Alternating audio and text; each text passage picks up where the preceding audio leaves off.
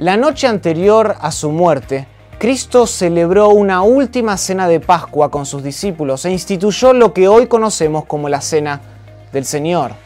La Santa Cena es la segunda ordenanza de la Iglesia y a diferencia del bautismo debe celebrarse una y otra vez a lo largo de la vida cristiana.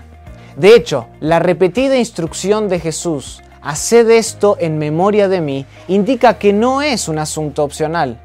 Todo cristiano debe observarla de manera habitual en comunión con otros, puesto que sirve como un recordatorio perpetuo del cuerpo y de la sangre que Cristo entregó por nosotros.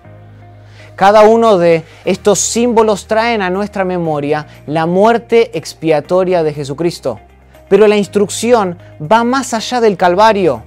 Al celebrar la Santa Cena, reflexionamos no solo en su muerte, sino también en su encarnación, en la vida asombrosa que Jesucristo llevó y en su victoria sobre la muerte a través de su resurrección. Asimismo, la Santa Cena nos impulsa a mirar al futuro con anticipación.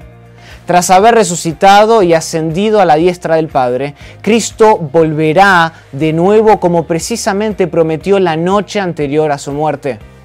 Por eso es que celebramos la Santa Cena hasta que Él venga. Anticipa la esperanza del regreso de Jesucristo y la gloria por venir de la cena de las bodas del Cordero.